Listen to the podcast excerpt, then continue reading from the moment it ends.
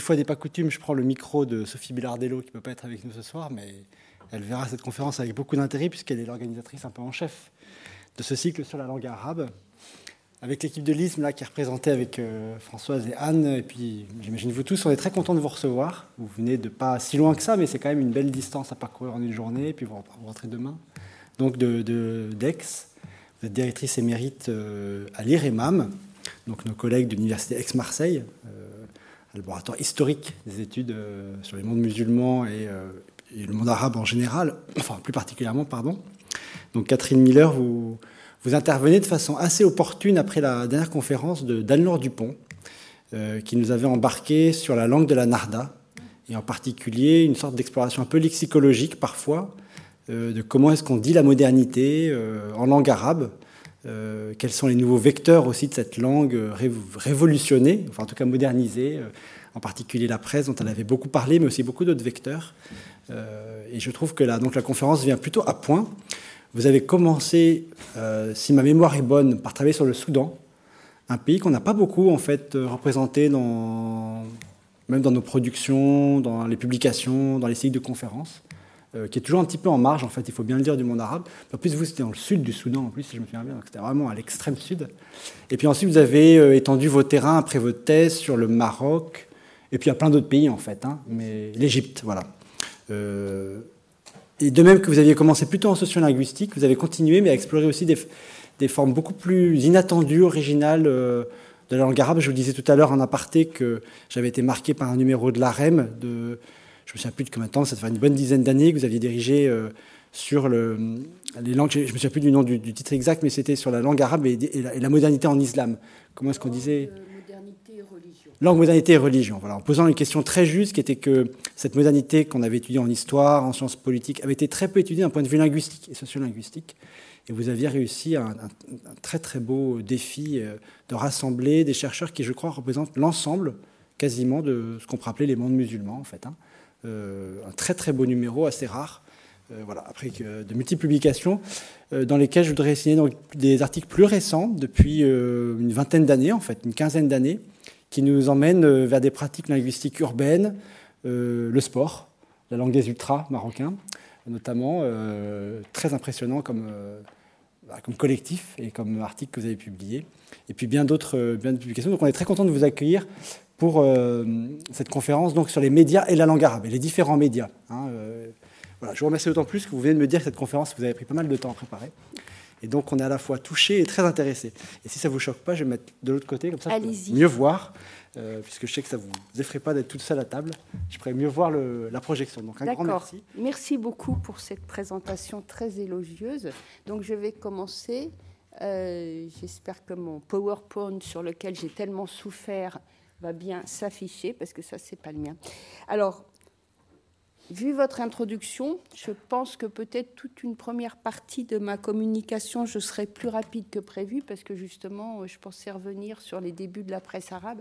Donc si Anne-Laure Dupont l'a déjà fait, ça va être un peu répétitif, mais enfin, tout le public qui est là n'était pas forcément à la conférence d'Anne-Laure euh, Dupont.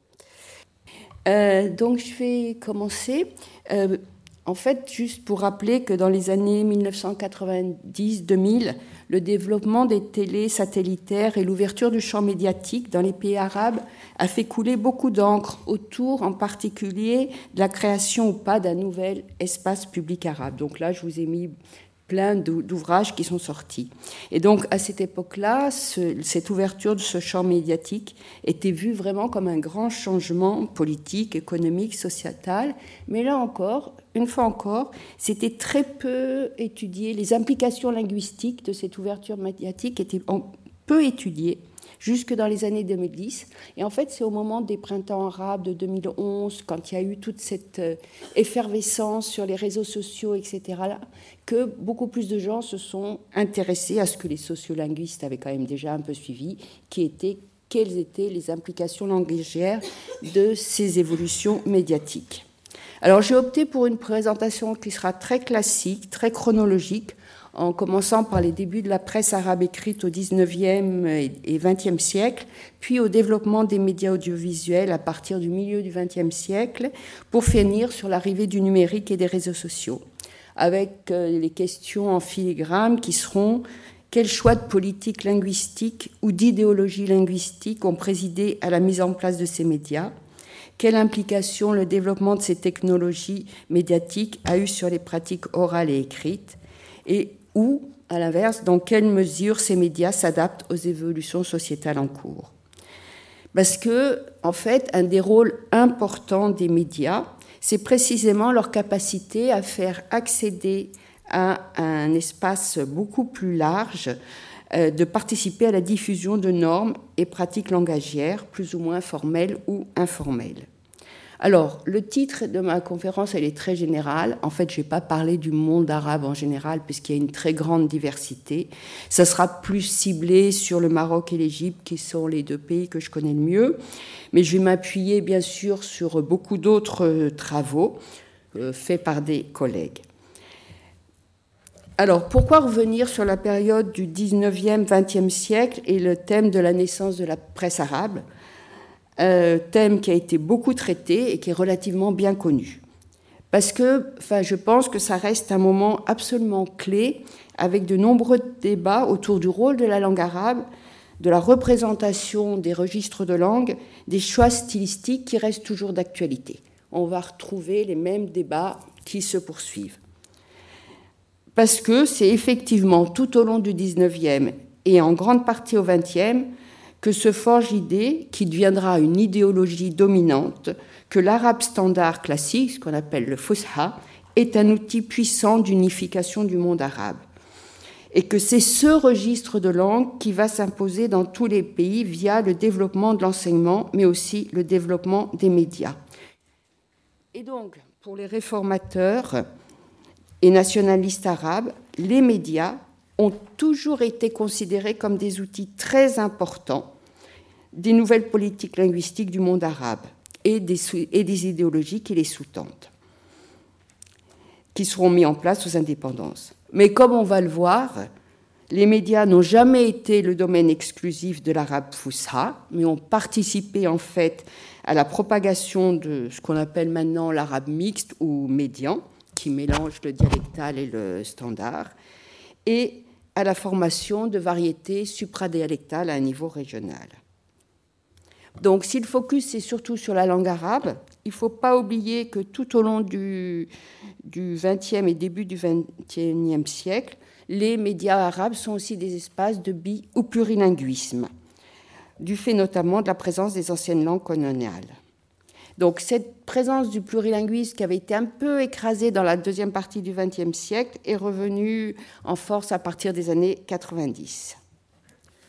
Il y a aussi, mais ça j'en parlerai pas, le fait qu'à partir des années 90, on est dans un contexte international du droit aux langues qui va faire qu'il va y avoir des revendications linguistiques des minorités non arabophones qui jusque-là étaient parfaitement minorées. Alors, comme euh, là, je vous ai mis euh, des exemples de justement euh, des, intellectuels arabes qui ont joué un rôle très très important dans la naissance, dans le développement de la presse écrite. Presse écrite qui a évidemment accompagné le mouvement dit de la Narda au XIXe siècle. Alors, l'idée principale, elle est très connue, c'est qu'il fallait faire évoluer la langue arabe classique, qui avait été standardisée par les grammairiens au XVIIe siècle, pour en faire une langue moderne, en particulier avec un style plus clair. Donc, le mouvement de la Narda, il coïncide avec le développement de l'imprimerie, les presses de Bulac en 1821. Et après des premiers journaux ou bulletins qui avaient été euh, édités par le pouvoir ottoman et les gouvernements locaux, on va voir se développer de nombreux de presse qui ont été en particulier créés par des Libanais. Donc je vous ai mis euh, quelques figure de ces Libanais qui ont créé les premiers titres de presse. Donc, euh, en haut à gauche, avec le bonnet rouge, c'est Ahmed Farid El-Shidiad qui avait créé El Jawaïb en 1861. En dessous, vous avez Khalil El-Khouri qui a créé Adikat El-Akhbar, qui ont été à l'époque des journaux influents. Euh, vous avez ensuite euh, tout à fait à l'extrême droite, un des deux frères Takla, ceux qui ont créé euh, le journal El Haram, qui existe jusqu'à nos jours. Et au milieu, vous avez, vous voyez déjà, c'est intéressant de voir l'évolution des physiques et des représentations.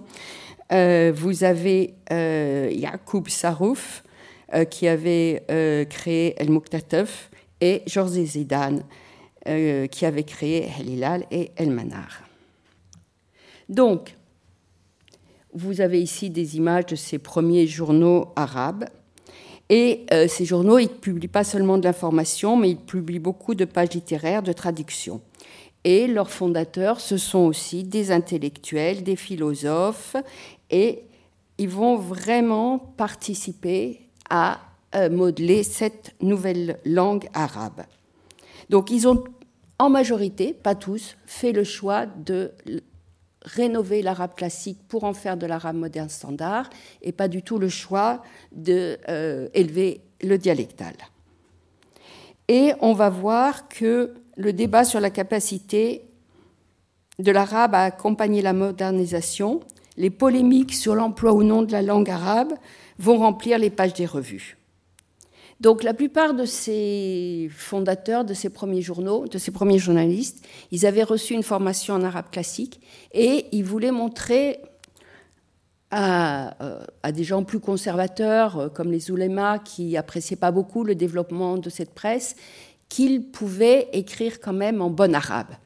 Et il ne faut pas oublier que jusqu'à ce jour, dans les très grands journaux comme le El Ahram, il y a dans, les correcteurs sont des gens qui ont une formation en arabe classique et que normalement la norme de référence reste quand même l'arabe classique. Donc même s'il y a eu une évolution euh, du style, elle a quand même resté très affiliée à, aux normes de l'arabe classique.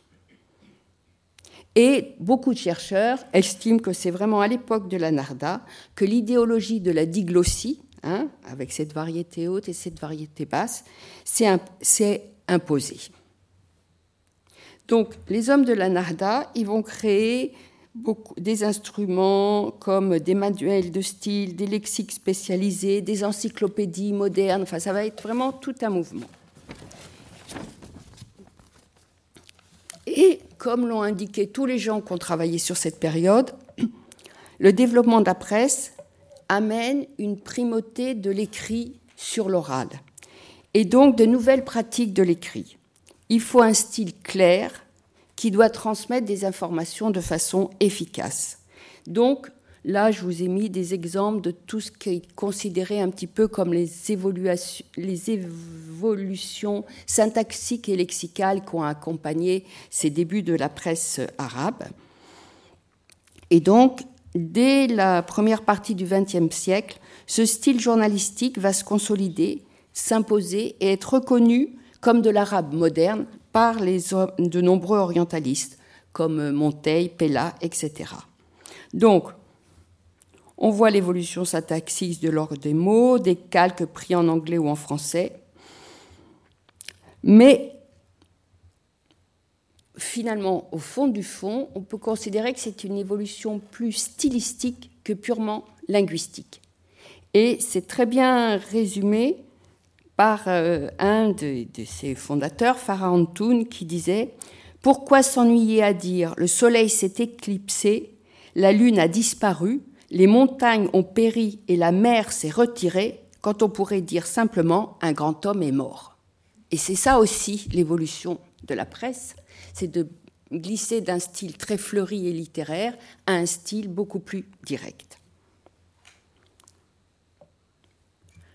Donc, la presse du 19e et du début du 20e a été essentiellement en arabe standard, mais il faut jamais oublier qu'il y a toujours eu des journaux en anglais ou en français ou en espagnol ou dans d'autres langues d'ailleurs héritées de la période coloniale. Et donc, jusqu'à maintenant, vous avez des journaux qui ont plusieurs versions, y compris par exemple El Haram. Le quotidien est en arabe standard, mais il y a un supplément, euh, El Haram Weekly, El Haram Hebdo en français et en anglais. Et ces versions euh, non arabes euh, ne sont pas forcément pour des lecteurs non arabophones, c'est-à-dire qu'une grande partie du public arabophone lit aussi des journaux en arabe ou en anglais. Donc vous voyez par exemple là, c'est une image que j'ai prise d'un kiosque de presse libanaise où on voit tous les titres qui sont à la fois en, arabe ou en anglais. Alors, avec l'arrivée du numérique, il y a un phénomène intéressant qui s'est développé, c'est que c'est beaucoup plus facile et moins cher de pouvoir faire un même titre dans différentes langues. Donc on a vu surtout euh, euh, après les mouvements politiques et sociaux post-2011, par exemple, on a vu apparaître des journaux et des plateformes numériques qui se veulent des titres plus alternatifs, plus libres, qui reçoivent des soutiens d'ONG internationales et qui sont partenaires avec des consortiums internationaux. Hein, c'est Madame Osr en Égypte, Inkifada en Tunisie, Darej et 22 au Liban, etc., etc.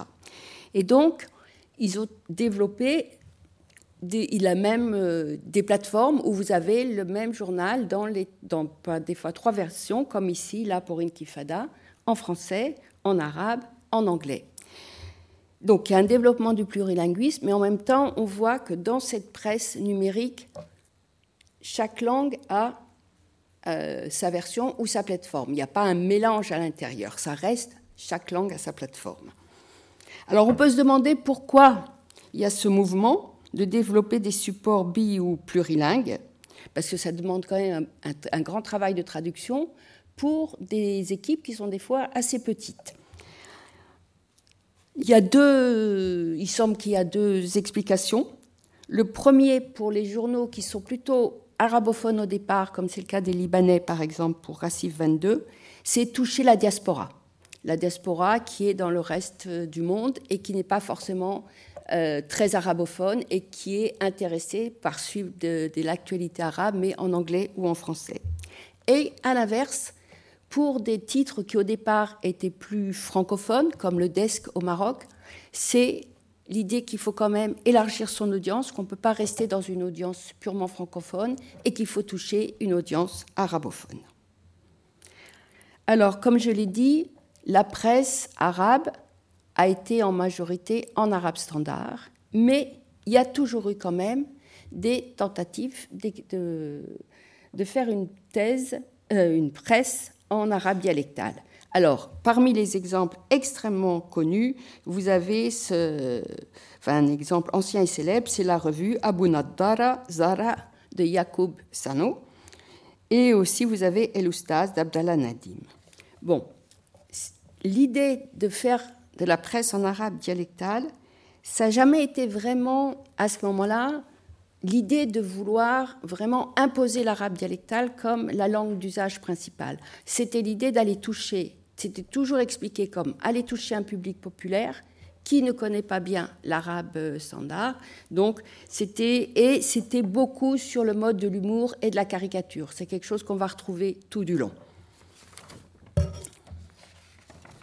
Et après les indépendances, dans la période 1950-1990, on va retrouver beaucoup de journaux gardent à peu près le même registre de langue standard, mais il y a des petites insertions dialectales euh, pour exprimer les émotions, la sagesse populaire et les caricatures. Et on va voir beaucoup de petits suppléments humoristiques en arabe dialectal, mais en général avec des périodes de vie assez réduites. C'est très rare que ça se maintienne sur la longue durée.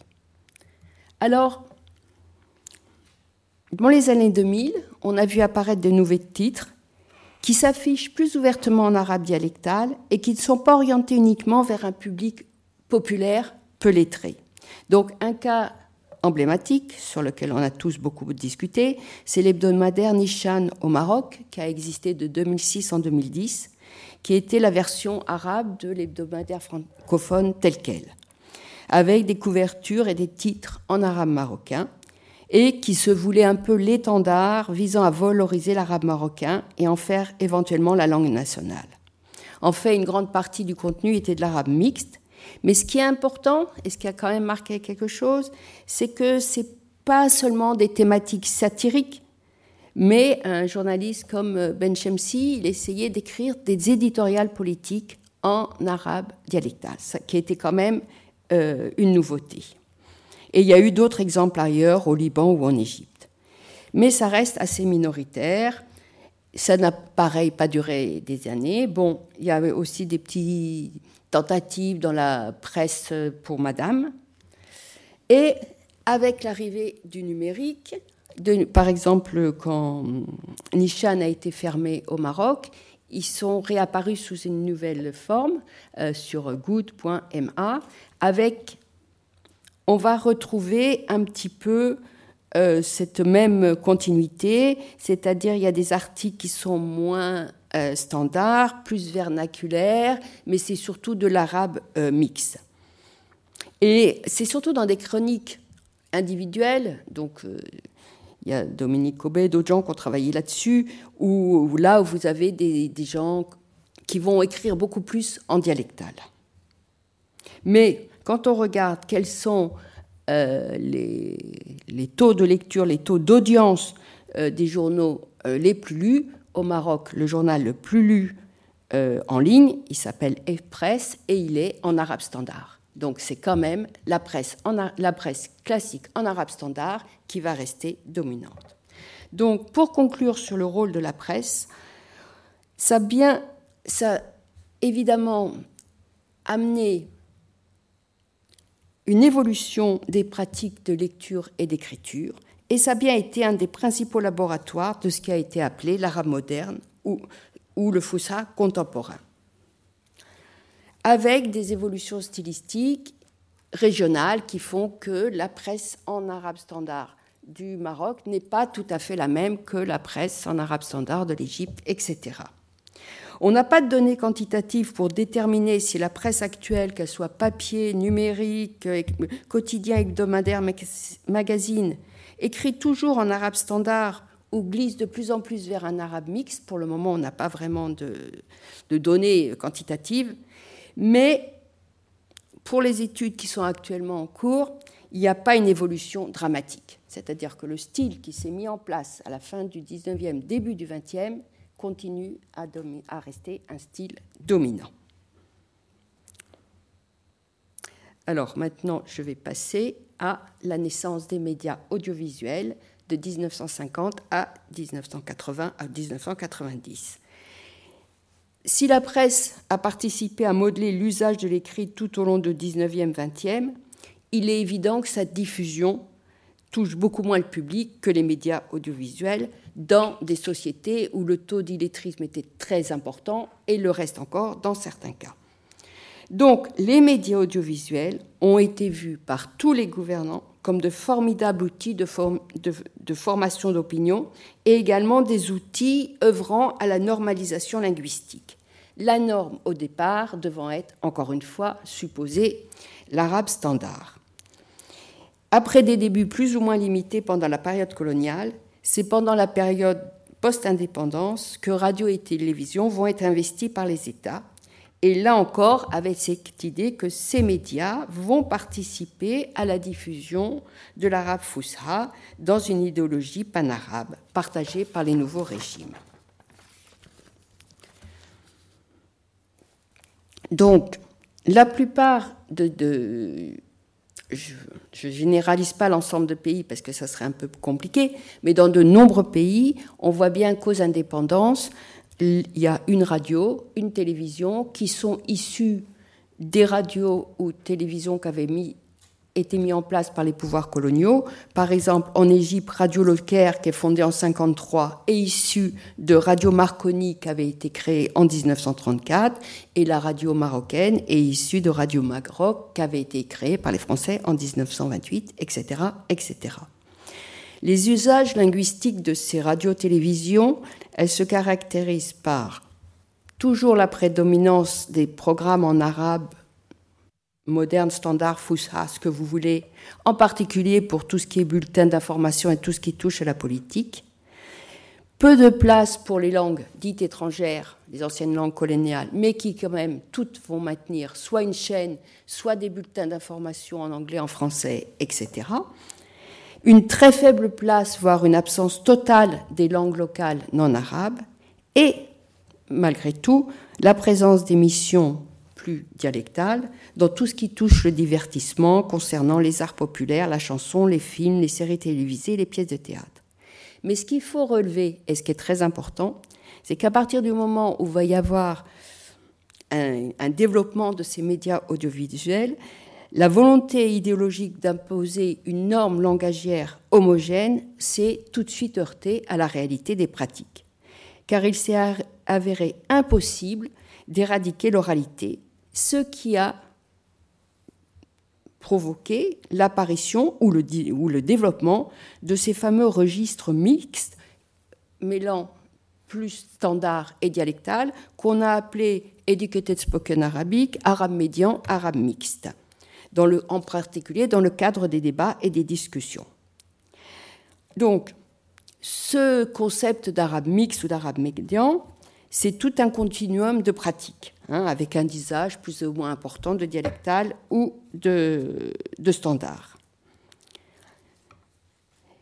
L'essor de cet arabe mixte, il s'explique par le fait que l'arabe moderne standard reste un standard trop formel et trop rigide, et que l'utilisation de traits plus dialectaux permet une certaine appropriation, acclimation de ce niveau de langue.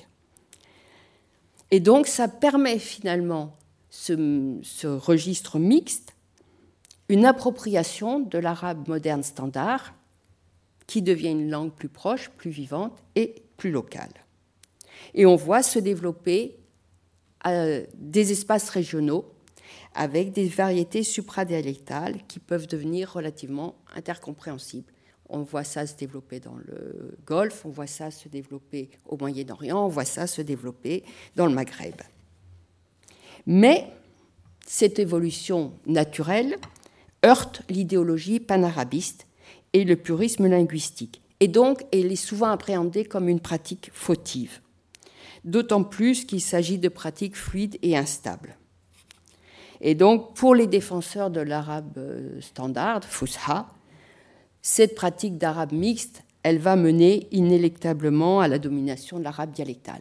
Bon, c'est bien connu, c'est ce qu'on appelle la complainte permanente de la détériorisation du, du, standard. Un autre phénomène très très important qu'il y a eu pendant cette période, ça a été évidemment la place de l'Égypte comme pôle modèle, que ce soit dans la presse écrite, la télévision, la radio et la production musicale et cinématographique. Ça a été vraiment le centre de, de ces médias audiovisuels, euh, puisque Saut el Arabe ou Radio Le Caire a occupé une place absolument prédominante. Et cette prédominance de la, de la radio égyptienne, elle s'explique par le rôle que Nasser a fait jouer à cette radio pour tous les mouvements de libération, mais elle, se, elle s'explique aussi par la place qui était occupée par la production culturelle égyptienne en général, les feuilletons télévisés, les séries, les films, etc. Donc, on peut dire qu'il y a presque eu, on a parlé d'égyptocentrisme des médias à cette période-là, tellement ça avait été une diffusion très importante qui a aussi joué un rôle très important dans la diffusion d'une culture populaire qui est vue comme le ciment d'une identité égyptienne, mais qui a eu aussi des impacts par ricochet dans les autres pays. On ne peut pas évacuer la culture populaire et on ne crée pas une nation sans une présence d'une culture populaire. Et les Égyptiens l'ont fait très bien à travers leurs feuilletons télévisés, leurs séries, etc. etc. Et donc c'est pendant cette période que de très nombreux égyptianismes sont rentrés dans des nombreux dialectes. Et par exemple, ça a été bien euh, montré au Yémen, par exemple, parce que tout le monde dans le monde arabe regardait des séries télévisées égyptiennes. À partir des années 80, on va voir se lézarder l'homogénéisation linguistique prônée par les États et appliquée plus ou moins radicalement. Et un des facteurs qui va commencer à jouer, c'est l'arrivée de la publicité, avec au fur et à mesure que les pays vont rentrer dans une politique euh, qu'on va appeler libérale, vont sortir d'une politique très étatique et une politique économique libérale, la publicité va arriver et va beaucoup modifier euh, les pratiques euh, linguistiques. Et donc, on va assister au début de ce qui va s'imposer dans les décennies qui suivent, qui sont l'insertion dans une économie libérale et ce qu'on a appelé la commodification des pratiques langagières. Donc on peut dire que c'est dans ces années 1950-1980 que s'est construite la culture audiovisuelle de nombreux pays arabes, où en dehors des émissions politiques, etc., la place des séries télévisées, des films a pris beaucoup d'importance. Ne serait-ce aussi que parce qu'on est dans des sociétés où finalement beaucoup de familles restent à la maison le soir et, regardent la télévision. dans toutes les sociétés arabes, c'est pas partout qu'on va sortir euh, beaucoup. Il y a beaucoup de coins où les familles, elles préfèrent rester chez elles, et donc l'importance de cette culture via la, la télévision. Donc, ces médias audiovisuels ont joué un rôle important dans la construction de culture nationale. Et si l'Égypte a été vraiment dominante dans les années 50, 70, 80, ça s'est peu à peu lézardé et on a vu d'autres pays apparaître comme des pôles émergents. Et ça va se développer encore plus à partir des années 1990-2000. Alors, les années 1990-2000, c'est le grand tournant, c'est le passage des médias étatiques, relais du pouvoir, à des médias transnationaux, surtout les télés satellitaires, mais aussi des médias nationaux privés. Alors, je vous ai mis la liste un peu, et il y en a beaucoup d'autres, de tous ces médias transnationaux qui sont apparus à partir des années 90.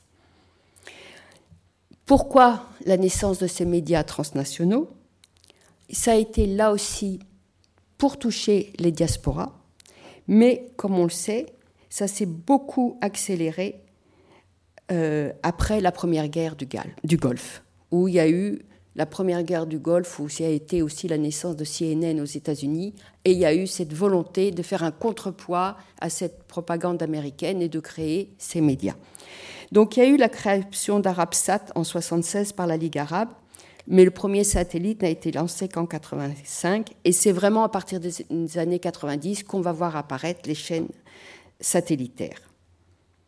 Donc, la plupart de ces médias transnationaux ou nationaux sont privés et sont supposés obéir à la loi du marché, libéralisme économique, etc. Donc, on va voir à la fois la création d'un espace commun trans-arabe, hein, mais aussi qui, fait d'un espace commun, d'expériences partagées, mais aussi une compétition interne entre toutes ces différentes chaînes, qu'elles soient transnationales ou nationales. Donc, cette ouverture et cette pléthore de médias va entraîner la concurrence-compétition entre les différents acteurs et la nécessité d'attirer le public national et international via, encore une fois, des nouveaux programmes et de nouveaux produits audiovisuels avec de très nombreuses émissions de divertissement, le recyclage via le doublage d'émissions étrangères, des nombreux talk-shows et l'augmentation de la, publicité, y compris dans les émissions politiques. Et par exemple, au Liban, on parle de mercantilisation de la politique. Parce qu'il y a un talk-show, mais toutes les cinq minutes, il y a de la pub qui vient couper. Donc, c'est le programmer des émissions qui plaisent au public. Et dans les années 90 à 93, ce sont surtout les chaînes saoudiennes et égyptiennes qui dominent le champ transnational, mais à partir des années 96, il va y avoir aussi l'arrivée des chaînes libanaises, qui vont avoir beaucoup de succès. Donc il n'y a pas simplement le, développement des chaînes euh, de télé transnationales arabes, il y a aussi, comme je le dis, une ouverture du champ médiatique national. Et par exemple, là, je vous ai mis l'évolution du champ radiophonique marocain, où on passe d'une télé et une radio à progressivement un peu plus de une ouverture qui va commencer à se faire dans les années 80 avec l'arrivée de Médien et puis 89, 93, mais surtout en 2006 et en 2009 euh, la création de très nombreuses euh, radios privées. Hein. donc, je vous ai mis là tout, Hit Radio, Aswed, Shada, etc., etc., qui, toutes ces radios, euh, vont euh, euh, se caractériser par une diversité en termes de moyens, d'équipes, ça va de 4-5 personnes à 40 personnes de contenu. Il y en a qui sont spécialisés sur le sport ou sur la musique, etc. Il y en a qui sont généralistes. Et de langue. Il y en a qui sont plus francophones, il y en a qui sont plus arabophones, il y en a qui mélangent les deux, il y en a qui se veulent plus en arabe marocain, etc. etc. Et donc, ça fait une grande diversité d'animateurs et d'animatrices. Et euh, ce qui est intéressant, c'est qu'on va voir là aussi une évolution dans les pratiques euh, langagières. Donc là, je vous ai mis, euh, pour ceux qui lisent la transcription arabisante, je ne vais pas m'étendre, des exemples donc de, de, ce qui se faisait sur ces radios marocaines. Donc vous avez une revue de presse donc normalement, la revue de presse, euh, exercice politique par excellence en arabe standard, etc., etc. Là, on commence à mettre un petit peu de, je vous les ai mis en rouge pour que vous voyez bien sur la revue de presse de Radio Mars, un petit peu de traits dialectaux pour dire que on s'adresse au public marocain et on fait dans la marocanité. Et euh, c'est aussi le moment où on voit apparaître euh, toutes ces émissions ciblées sur les jeunes, autour des jeunes, où les jeunes vont devenir un public important. Et là, euh, vous voyez les, deux exemples sur la droite. Euh, c'est pas tout à fait le même niveau de langue, c'est-à-dire que la base, c'est de l'arabe marocain, et ce qui fait jeune, c'est de mettre du français ou des mots, euh, des, mots qui sont considérés comme des, mots de jeunes. Donc surtout, vous voyez dans l'exemple d'en bas, quand on dit un grand bonjour, les, grand bonjour les drari, les drari, ou quand on dit euh, sahabi, les copains. Donc là, c'est on, change de, registre de langue et on est beaucoup plus dans un registre très informel et très jeune qui a beaucoup de succès. Alors, pour revenir aux télévisions euh, satellitaires, on a beaucoup entendu parler d'Al Jazeera et de la chaîne d'information en continu, mais en fait, ce qui fait le très très très grand succès de ces chaînes satellitaires, c'est euh, toutes les émissions de télé-réalité, allant de, comme là, euh, des émissions comme Prince of the Poet, qui s'appelle Amir el-Shuara, qui est dédié à la poésie en arabe classique, mais qui a un succès absolument phénoménal et qui est suivi par des millions et des millions de personnes, à des euh, émissions comme celle sur la télé libanaise LBCI, MBC, The Voice, Ah la Saute, et puis les, les Star Academy, je vous en passe, etc., etc. Alors, quel est au niveau linguistique l'impact de, ce déferlement de télé satellitaires et de médias privés. On continue la primauté de l'arabe standard médian dans tout ce qui concerne les infos et les émissions, mais on voit de plus en plus, surtout dans les euh, talk shows politiques, euh, de l'arabe standard prononcé avec un accent régional, avec un accent un peu libanais, un, un accent un peu égyptien, etc., etc. Et puis, ce qui est très important, c'est de plus en plus les auditeurs spectateurs sont invités à participer, à interagir dans les débats. Donc du coup, on va passer d'un début qui est un arabe un peu standard à un niveau beaucoup plus informel et beaucoup plus euh, mixte ou dialectal. Et donc c'est la grande montée de ce qu'on, encore une fois, de, des, registres mixtes. Comme je l'ai dit, c'est la présence c'est le, passage d'une norme prescriptive à des usages qui veulent refléter la société. Et c'est là qu'on va avoir la présence de plus en plus visible du style jeune et direct, briser les tabous. Le plurilinguisme. Mais je pense que ce qui est vraiment le plus intéressant, et c'est ce qu'on voit dans toutes ces grandes émissions de, variété euh, dans ces télé satellitaires, c'est le mixte de variétés dialectales dans les talk-shows. Et c'est là où on, puisque dans ces, émissions comme The Voice et Star Academy, etc., on a à la fois un panel de candidats qui vient de tous les pays arabes et le jury qui représente différents pays arabes. Et on assiste à des, euh, interactions extrêmement intéressantes entre un Égyptien, un Tunisien, un Irakien, etc. Et alors qu'on pensait que les télés satellitaires panarabes allaient, encore une fois, permettre la diffusion de l'arabe standard et que les gens allaient se parler entre eux en arabe standard avec cette idée que entre dialectes on se comprenait pas. C'est pas du tout ça qui s'est passé, ou en tout cas c'est pas uniquement ça qui s'est passé, mais c'est au contraire la flexibilité que les gens ont eue de je suis égyptien ou je suis libanais ou je suis irakien ou je suis marocain ou je suis tunisien, je vais quand même parler dans mon, dans mon dialecte et je vais m'adapter pour que vous me compreniez. Et donc il y a tout un jeu qui s'est fait et c'est quelque chose qui est très important et très intéressant parce que ça a permis à un public arabe très très large de vraiment découvrir cette multiplicité euh, des dialectes et cette possibilité de, compréhension. Et donc on est passé de l'idée que on n'est plus dans un ensemble pan-arabe, mais dans ce qu'on a appelé un ensemble pluri-arabe. On n'impose pas une seule norme, mais on laisse absolument se développer tous les usages possibles et on a vraiment un champ très très ouvert.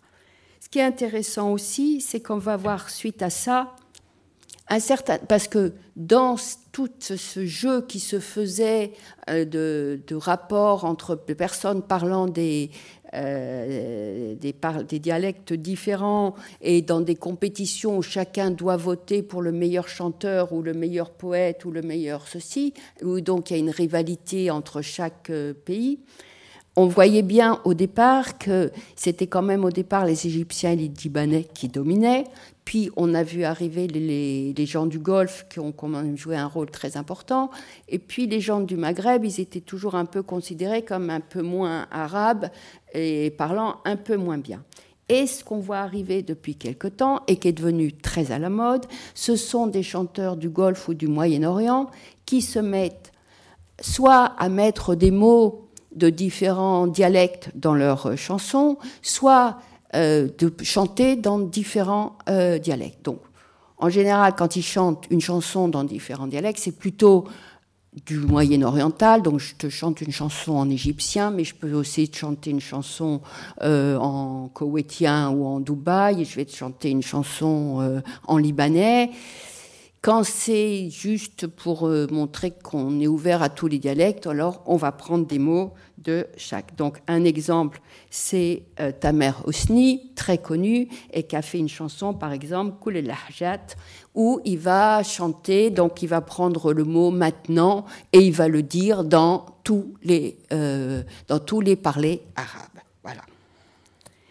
Et autre phénomène qui a joué sur cette euh, vraiment euh, mise en avant de la diversité dialectale, c'est évidemment le doublage des, séries, puisqu'il y a, il, faut du contenu, donc il faut des séries télévisées, donc il faut doubler des séries télévisées, qu'elles soient euh, américaines, mexicaines, turques, etc., etc. Euh, ça a été les phénomènes de, doublage, et là où au lieu de choisir de doubler systématiquement en arabe standard, en double, soit en égyptien, soit en syro-libanais, soit en marocain. Et cette, question des doublages, ça va poser la question de dans quelle variété dialectale nationale on double. Et ça, ça, ça amène des débats qui sont très intéressants. Donc, en conclusion, on peut dire de cette période-là que les médias arabes satellitaires ont joué un rôle important dans la, montée en visibilité d'une scène culturelle arabe plurielle qui se caractérise à la fois par une certaine unité, mais aussi diversité langagière. Un peu ce qu'on peut voir avec l'anglais, par exemple, dans le monde. C'est-à-dire, vous parlez anglais, mais vous parlez anglais canadien, etc., etc. Et on voit cette tension entre une scène internationale pluriarabe et des manifestations patriotiques nationales une tension qu'on va retrouver dans d'autres domaines, en particulier celui de l'expression du politique. Et c'est à partir de ce moment-là que, par exemple, chez les linguistes, chez les sociolinguistes, on a commencé vraiment à utiliser cette notion de superdiversité pour, pour euh, caractériser les usages linguistiques du monde arabe, avec l'idée qu'un locuteur, il ne parle pas dans une seule langue, euh, marocain, égyptien, etc. Mais que selon le contexte dans lequel il va se retrouver, quand il est dans une interaction avec d'autres locuteurs arabes de différents pays, ou chez lui avec des locuteurs euh, qui parlent d'autres dialectes, il va utiliser des traits différents en fonction de son interlocuteur, de son contexte, etc. Ce qui est intéressant, c'est que cette notion de super diversité qui avait été un peu créée en Europe et aux, USA pour caractériser les usages linguistiques des jeunes migrants des grandes euh, villes urbaines du monde. Elle est transposée ici dans un, un univers qui est quand même plus virtuel, qui est celui des médias. Mais il semble quand même qu'elle a été très développée dans les médias en particulier du Golfe, des Émirats, de Dubaï, etc., etc., qui sont eux-mêmes des sociétés où il y a, une diversité euh, de communautés et de langues absolument extraordinaire, qui les a peut-être ouverts aussi à cette idée qu'on peut essayer de communiquer en, en, jouant sur différents registres de langue. Alors maintenant, on va passer, et c'est là J'espère que je n'ai pas pris trop de temps. Non, ça va, je vais rapidement finir. Les années 2010-2020 et la déferlante numérique. Comme on le sait, ça a été une euh, pénétration très rapide du numérique et de la téléphonie dans tous les pays arabes. Là, je vous ai mis un schéma qui date de juillet 2014 et qui est déjà bien dépassé. Parce que, par exemple, si on regarde là, dans ce schéma, Algérie, c'est 17%, le Yémen, c'est 18%. Et si on voit une mise à jour qui n'est pas très claire, je n'ai pas su faire un beau tableau comme tout à l'heure, on voit que euh, l'Algérie maintenant a une pénétration d'Internet de 83%, hein, ou même le Yémen est monté à 27%. Quoi qu'il en soit, le phénomène très important, c'est que dans tous les pays, avec évidemment des variations très importantes, parce que vous avez des pays comme le Yémen qui restent quand même, ou la Mauritanie avec des taux de pénétration, ou le Soudan beaucoup moins importants, mais dans tous les pays, l'arrivée d'Internet a été un bouleversement très important, et celui de la téléphonie euh, portable, de la téléphonie mobile aussi. Donc, Là, je vous ai mis les chiffres pour le, Maroc, hein, avec la connexion mobile de 117%, etc., etc. Selon les statistiques internationales, en 2021, l'arabe est la quatrième langue la plus utilisée pour consulter Internet, derrière l'anglais, le chinois et l'espagnol, devant le français et le portugais. Et dans les pays arabes eux-mêmes, on voit que l'arabe est préféré à 58% par rapport à l'anglais 32%, le français 9% et les autres. Donc il y a une présence effectivement très très forte de l'arabe sur Internet et sur la téléphonie mobile. Qu'est-ce que ça nous amène au niveau des usages? Alors, pour revenir aux journaux numériques, on va voir que ça n'a pas une différence très importante. Ce que ça amène, c'est un brouillage des frontières entre écrit et oral, puisque maintenant, les journaux ou les radios ou les plateformes, etc., vous pouvez avoir de l'écrit, de l'image et de la vidéo. Donc là, je vous ai mis un exemple euh, d'un titre de presse qui s'appelle Nawat et qui est tunisien, où vous avez de l'écrit à gauche, qui reste relativement standard, et puis vous avez un documentaire que je ne vais pas vous passer parce que j'ai. Mais c'est où, là, vous avez des gens qui parlent, et évidemment, c'est en arabe tunisien. Donc, vous... Donc on disons que dans la, dans la, ce qui est la presse, qui se veut la presse, on garde quand même un peu cette idée d'un écrit qui est plus standard et d'une oralité audiovisuel qui est plus dialectal. Là où on voit arriver évidemment un immense changement, c'est les fameux réseaux sociaux. Alors, que ce soit la publicité qui a tout de suite compris, comme toujours, en avance, l'intérêt euh, de recycler euh, ce qui était en train de se passer dans la pratique. Et donc, on voit encore une fois, donc justement, euh, la mise en avant de ce qu'on appelle des pratiques jeunes. Donc vous voyez dans cette publicité euh, qui est pour euh, se connecter, qui est une publicité marocaine, où ils jouent, ils utilisent la fameuse écriture arabisie, hein, qui est bien connue, qui utilise des caractères latins avec quelques lettres, et qui joue aussi sur l'allongement Rive Sahel a bien sécurisé pour euh, toutes ces pratiques un peu jeunes. Et puis, euh, je vous ai mis des, euh, exemples de, des milliers de productions qui circulent sur Internet, où vous avez soit de l'écriture en caractère latin, soit de l'écriture en caractère arabe, et qui recyclent à l'infini avec humour euh, tout, un imaginaire venu des, bandes dessinées, etc., euh, etc., avec des contenus euh, politiques. Hein. C'est aussi ça qui est important, toujours sur le mode de l'humour, de l'ironie et de la critique. Alors, on a parlé de, des supporters de football. Donc voilà par exemple ce qu'on s'est amusé à faire avec mes petits camarades, de relever tout ce que les ultras euh, marocains euh, mettent en ligne, où vous voyez, euh, il y a de la graphie arabe, il y a de la graphie latine, il y a un mélange de langues absolument incroyable, et tout ça qui circule dans les réseaux sociaux à l'infini.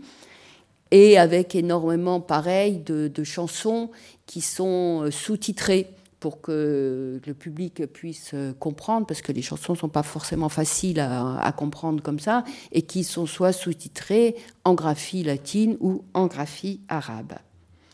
Alors, je vous ai mis ça pour montrer que ces mêmes ultras euh, qui utilisent beaucoup euh, le, mélange de, de langue et le, code switching, etc., ils peuvent aussi, dans des postes plus politiques, où là, c'était euh, suite à, le meurtre d'une jeune Marocaine qui essayait de, partir euh, illégalement et qui a été tuée par des gardes-côtes marocains. Il y a eu des, manifestations. Et là, ils, mettent des postes et où vous avez une citation euh, coranique donc il y a aussi, euh, il n'y a pas une exclusion de l'arabe standard ou de l'arabe classique, c'est-à-dire que dans cette production culturelle absolument intense, de nouveau, on voit, euh, ça va euh, de l'arabe le plus de la rue, le plus cru, le plus jeune, le plus branché, à des formes très littéraires et poétiques. Donc là, de nouveau, toujours nos ultras qui s'expriment. Et euh, je, vous en ai mis parce que c'est, très euh, révélateur de cette idée de mettre du français, de la graphie arabe et euh, de la graphie en caractère latin. Alors, pour revenir, il y en a qui vont se retrouver, pour revenir justement à cette présence accrue euh, du dialectal, on voit euh, apparaître un phénomène qui est super intéressant, c'est tous euh, les petites vidéos qui sont faites, tous les, posts, les mèmes, etc., etc., où les gens s'amusent à imiter les façons de parler à l'intérieur d'un même pays. Comment, alors au Maroc, comment est-ce que les Fassis parlent, comment est-ce que les gens de Tanger parlent, comment les Tati, en associant avec des caractéristiques sociales, les efféminés, les lourdeaux, les vulgaires, les bien éduqués, etc. Donc il y a tout un espèce de, débat euh, qu'on appelle métalinguistique sur quels sont les, les, les bonnes façons de parler, les mauvaises façons de parler, les ridicules, les amusantes, les branchées, etc. etc. Donc en haut, vous trouvez ça, ces deux exemples qui viennent du Maroc. Et euh, en bas, c'est du Golfe.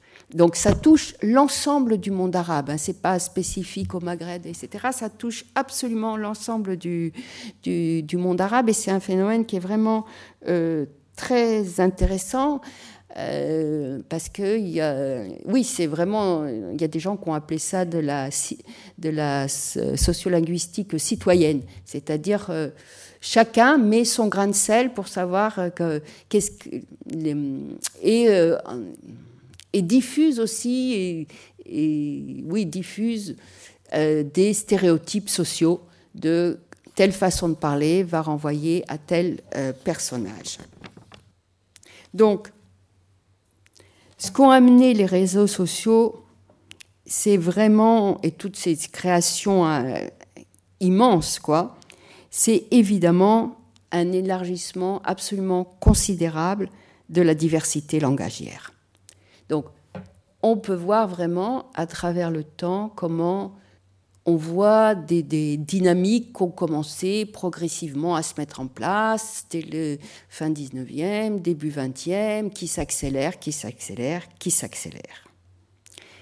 Et ce qui est intéressant, c'est que cette diversité de variétés langagières, elle est mise en avant par euh, les plateformes comme Facebook, euh, Twitter, etc., etc., euh, pour dire que pour eux, c'est extrêmement difficile de faire de la modération parce que les... Comment on appelle ça? Pas les logiciels, mais les algorithmes sont perdus.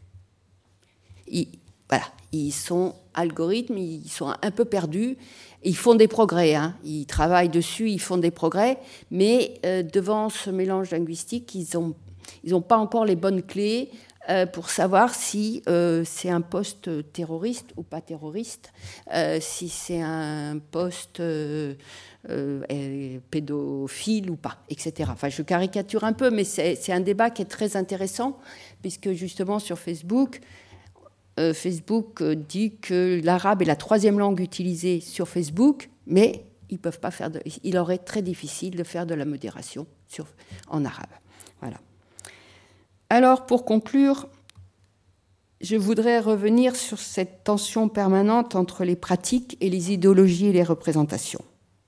Donc, on a vu que le développement de la presse arabe a accompagné le développement d'une idéologie langagière, toujours dominante en fait, qui fait de l'arabe standard la norme de référence de ce qui serait la bonne pratique et l'outil d'une unification culturelle du monde arabe.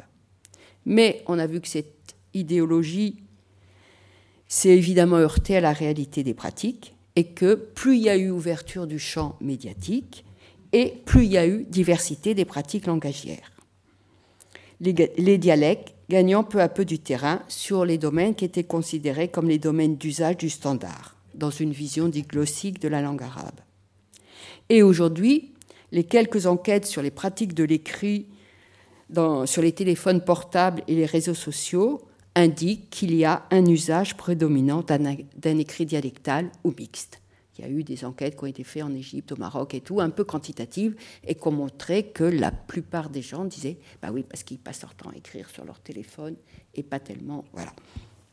Cependant, cette évolution des pratiques ne conduit pas, à mon avis, à un renversement des hiérarchies langagières. C'est-à-dire que les mêmes personnes qui vont écrire ou faire des discours en arabe mix vont hurler devant des propositions de réforme éducative ou des propositions de faire des dialectes des langues nationales. Et si on regarde de plus près les usages médiatiques, on voit finalement que que ce soit l'écrit dialectal ou le discours en dialectal, reste associé à des formes d'oralité ou d'informalité permettant d'exprimer l'émotion, l'expressivité, l'humour, l'indignation, et relevant beaucoup plus rarement d'un discours rationnel, froid et sérieux. Et cette montée en puissance de, ce, de ces discours, de cet écrit en dialectal ou en arabe mixte, est tout à fait euh, parallèle à ce qui se passe dans le monde entier et qu'on appelle des nouvelles formes d'expression du politique qui sont beaucoup plus basées sur l'expression de l'émotion que sur un discours qui se veut détaché et rationnel. Donc, les médias sont vraiment au cœur de toutes ces tensions entre les pratiques et les idéologies et les représentations. Ils sont à la fois accusés de participer à l'affaiblissement de l'arabe standard, mais ils se font écho de toutes les critiques. Alors, ce qui est intéressant, c'est qu'on voit en permanence les États essayant de dire non, non, non, on va protéger l'arabe. Quand on dit Arabic language ou l'oral arabia ou l'arabe, c'est évidemment l'arabe standard. Donc là, je vous ai mis des exemples. C'est le Qatar en 2019. Donc on connaissait pour le Maghreb l'Algérie ou le Maroc obligé de toujours dire euh, on fait une loi pour obliger euh, de publier en arabe et pas en français, de ceci, de cela. Mais ce qui est très intéressant, c'est qu'on voit dans la péninsule arabe des pays comme le Qatar ou Dubaï ou Abu Dhabi qui sont en train de passer des lois pour euh, essayer de défendre la langue, arabe. Et là, je vous ai mis un petit extrait donc d'une loi pour protéger l'arabe euh, au Qatar, qui est-ce qui est mis en accusation? Ce sont les radios, ce sont les programmes de télé et de radio, parce que 90% de ces programmes utilisent le local dialecte et non pas l'arabe standard. Donc, c'est les langues étrangères et c'est. Donc, on voit que les, médias sont vraiment encore considérés un peu comme le cœur euh, du combat. Et on voit toujours les interminables débats de euh, est-ce qu'il faut ou pas promouvoir les dialectes, en parler nationaux, s'exprimer. Voilà, ça, reste toujours, toujours les mêmes débats qui reviennent en cycle. Ça ne change pas. Ah non, je vais. Voilà. Alors, la question finale, c'est on peut se demander en quoi les usages de ces médias reflètent vraiment les usages du quotidien. Donc il faut faire très attention parce que dans les médias et surtout sur les réseaux sociaux, on est dans de la performance. Et dans de la performance, on est dans de la surreprésentation de la diversité, par exemple. On va être dans la surreprésentation de formes de parler jeunes, on l'a bien vu. Et on peut le voir très bien, c'est qu'il y a des moments de cristallisation avec des moments de, de redescente. On l'a très bien vu justement en 2011, au moment du printemps arabe, quand il y a eu partout des manifestations, etc., etc., où on voyait une, tous les médias, tout le monde s'intéressait aux slogans et s'extasiait de voir qu'il y avait des slogans dans toutes les langues, qu'il y avait des, chansons, etc., etc. Et puis c'est retombé. Et puis c'est remonté en 2019 avec le Hirak en Algérie ou au Soudan, etc. Mais on ne doit pas oublier que même cette, euh, mise en avant d'un discours contestataire qui, serait, euh, qui contesterait un ordre établi qui serait représenté justement par euh, des médias étatiques euh, crispés sur l'arabe standard, etc., font l'objet d'une récupération par la publicité et même par les pouvoirs eux-mêmes. Et donc on retrouve ce processus de commodification de ce qui est contestataire et révolutionnaire un jour, on connaît ça très bien chez nous, devient quelque chose d'à la mode et un produit publicitaire. Et là, je finis avec des, euh, des images, donc dans la rue, là, pas dans les médias, de manifestations qu'il y avait eu au Maroc en 2011, où justement on voyait les slogans dans toutes les formes de langue, etc. Les beaux panneaux avec euh, ne touche pas à mon pays, etc.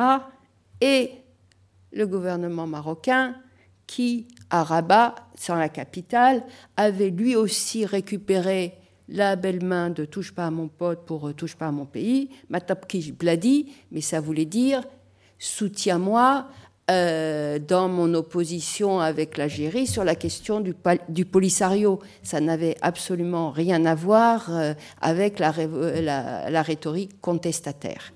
Voilà. Donc, je m'arrêterai là. Je vous remercie de m'avoir écouté avec autant d'attention.